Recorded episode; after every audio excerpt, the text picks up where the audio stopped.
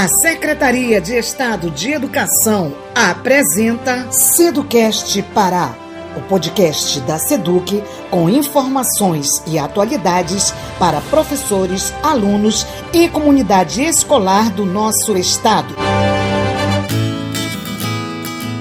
Nem a vida de um indivíduo, nem a história de uma sociedade podem ser compreendidas sem compreender ambas. C. Wright Mills, no clássico A Imaginação Sociológica. Olá, eu sou Dito Neto e este é mais um episódio do Seducast Pará com a série Dicas para o Enem. Você já observou que no Oriente Médio é comum ficar perto de outras pessoas durante uma conversa e que os norte-americanos mantêm mais distância em um espaço pessoal maior? que mesmo algo tão simples como comer e beber varia muito de uma cultura para outra, os costumes não são certos nem errados, apenas diferentes. É sobre essas coisas que trataremos no podcast de hoje: cultura, etnocentrismo, relativismo cultural. Para falar sobre isso, recebemos hoje a professora Alessandra Bastos, professora de Sociologia da USE 10 Escola Ruth dos Santos Almeida. Licenciada e bacharel em Ciências Sociais pela UFPA, com intercâmbio no Michigan State University, Estados Unidos. É também mestra em Ciências Políticas pela UFPA. Se liga aí, que vai começar. É com você, professora Alessandra Bastos. Oi, tudo bem? Aqui é a professora Alessandra, como você está? Vamos aqui para mais uma aula de sociologia falar um pouco sobre um assunto que cai bastante no Enem, que é o assunto de cultura. Na aula de hoje a gente vai falar um pouquinho sobre os aspectos do etnocentrismo e os aspectos do relativismo. Em primeiro lugar, a gente precisa entender que a cultura tem diversos significados para as ciências sociais.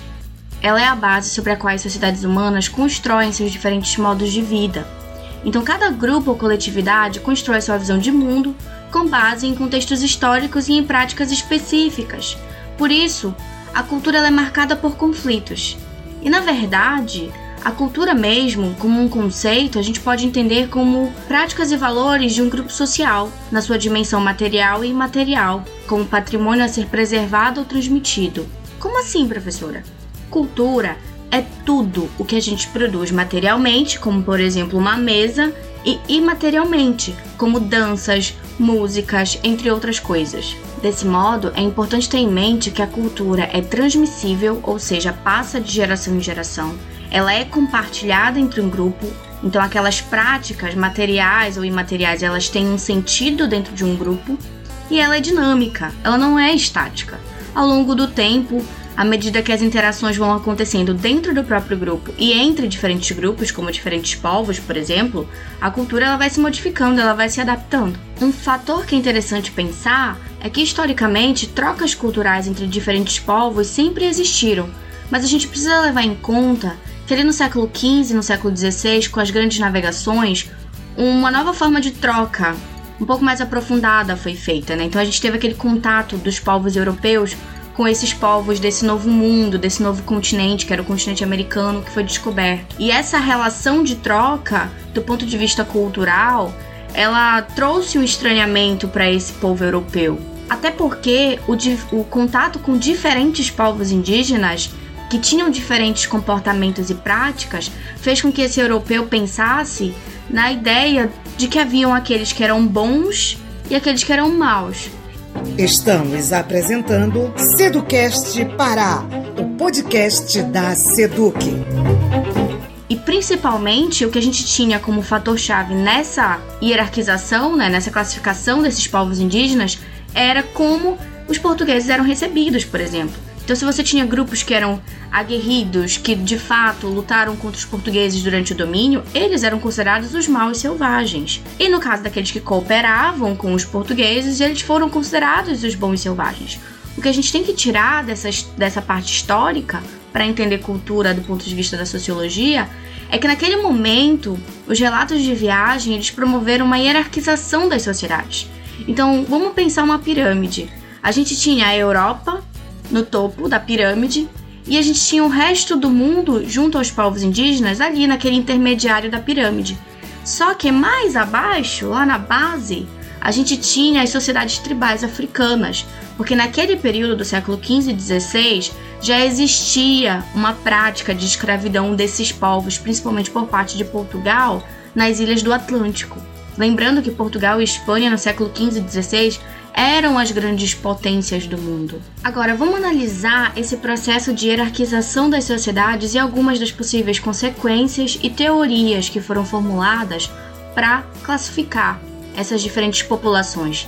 Em primeiro lugar, a gente tem que ter em mente que o vértice era a Europa. Então, a Europa era o centro de referência cultural em relação ao resto do mundo. Ali vai se desenvolver o que a gente chama de teorias deterministas, que vão apontar características biológicas e geográficas para tentar justificar as diferenças entre os povos, sempre nesse sentido de Europa superior e de mais povos inferiores.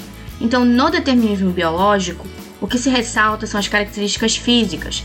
Então, por exemplo, os europeus eram considerados, ou se consideravam mais precisamente, geneticamente superiores né, e líderes por natureza, principalmente associada àquela ideia do arianismo, ou seja, de ser branco. E aí, em contrapartida, eles justificavam os negros africanos eles eram geneticamente inferiores, inclusive a genética deles era considerada apta para que eles exercessem trabalho braçal.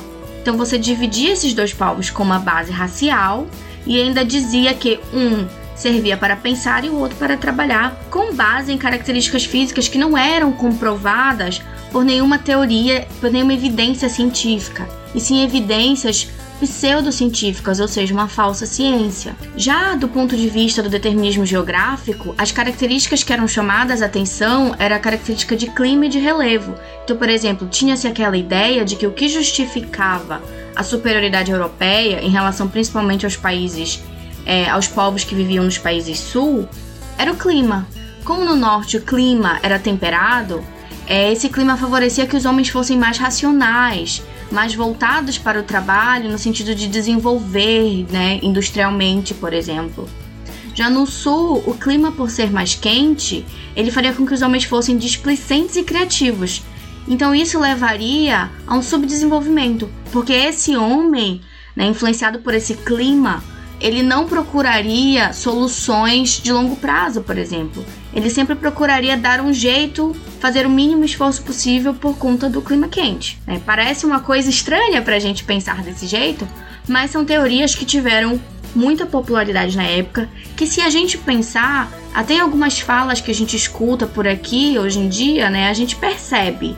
Né? Você já ouviu falar naquela fala de que paraense é preguiçoso, de que baiano é preguiçoso, de que a população ribeirinha é preguiçosa. Essas são falas que têm origem nesses discursos deterministas. Então a gente também tem que prestar atenção no que a gente está falando no dia a dia em relação aos outros, ok? E aí a influência desses estudos, dessas teorias deterministas foi tanta que quando se estudou sistematicamente é, as culturas dos outros povos, a gente teve o surgimento da antropologia evolucionista, com um autor chamado Edward B. Taylor. E o Taylor, ele imaginava ou ele entendia que todas as sociedades elas tinham um caminho único de progresso. Ele entendia que as sociedades primitivas elas caminhavam todas para a civilização, lembrando que essa civilização ela tinha um modelo de ser que era o modelo europeu.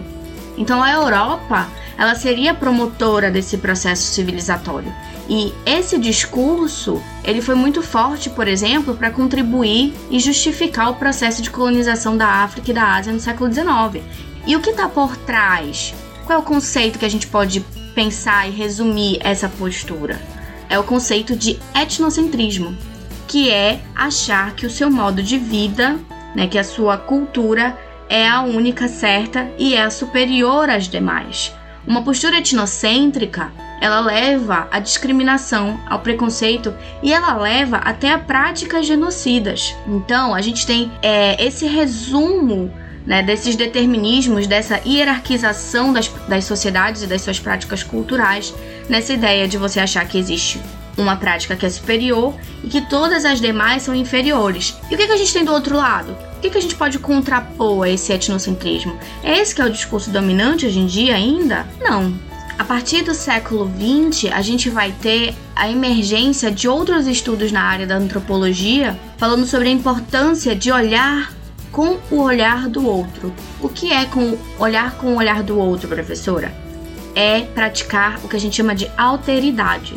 Então eu não olho para a cultura do outro como uma cultura inferior à minha ou atrasada, mas eu busco entender por diversas formas como essa cultura é desse jeito, de onde se origina aquela prática, tentando entender aquilo no contexto daquela sociedade que eu estou analisando. É essa base que várias teorias da antropologia que surgem no século XX vão começar a pesquisar para tentar entender a diferença cultural, a diversidade cultural que existe no nosso planeta. Então nós vamos ter algumas teorias importantes, como o funcionalismo, que vai dizer que a gente precisa compreender a cultura a partir dos sentidos que cada sociedade dá para as suas instituições, né? A cultura é um todo integrado.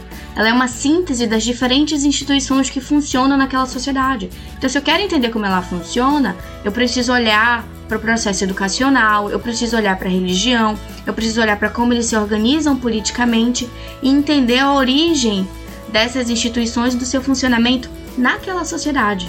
Outros autores vão dizer, como Clifford Geertz, vão dizer que a cultura é um sistema simbólico. Ela é uma teia de significados que os próprios humanos estão tecendo e a gente precisa interpretar, também olhando para o contexto. Você está ouvindo Seducast Pará, o podcast da Seduc. Outros vão dizer, por exemplo, que as diferenças culturais são fruto das trajetórias independentes dos grupos humanos. Aí a gente vai ter a chamada escola cultural, com o autor Franz Boas. Ele vai dizer: olha, quer perceber, né? Percebe como as sociedades têm que ser analisadas contextualmente? Vamos olhar o uso da tecnologia. Vamos olhar que diferentes sociedades podem ter a mesma tecnologia, mas não necessariamente dar o mesmo uso ou importância para elas. Então ele vai olhar, por exemplo, para a China antiga e vai dizer: olha, a China já tinha prensa muito antes da Europa. A China já tinha um sistema de navegação muito moderno ao da Europa do século XV, bem antes disso.